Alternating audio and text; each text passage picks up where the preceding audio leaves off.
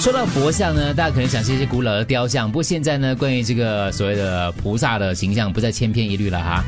你看，像现在在日本呢，他们就在京都推出了一个机械制成的观音像，不只会说话，还会动嘞。它的日本京都。高台寺呢，在上个月推出了世界上第一座的机械佛像，耗资两千五百万日币制作，高大概两米，重六十公斤左右。左眼装有相机，脸部、手部、肩膀多个地方的身体部位呢，都能够做出很细微的一些动作。主要的工作呢，是为信众解读这个《心经》。从上个星期开始，一直到五月初的话，会在这个大堂里花二十五分钟，用英文、日文还有中文三种语言来解释佛法，回答观众的。提问：既然生而为人，就不可能断绝烦恼。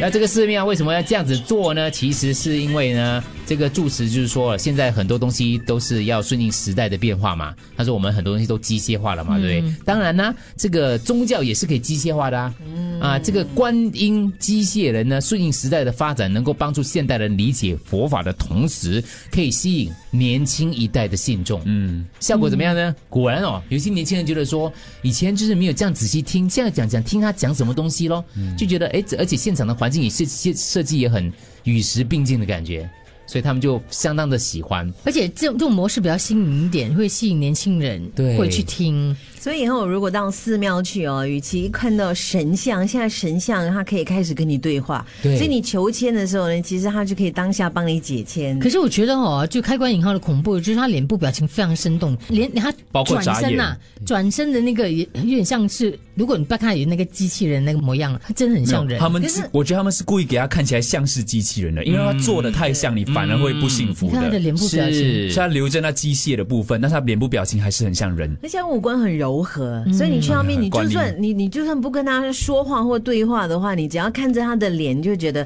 啊心平气和。所以若干年之后，搞不好坐坐我们旁边是一个机器人，我们认不出来，他已经太啊自然了，嗯、是吗？其实我是的，他不是这样讲话的。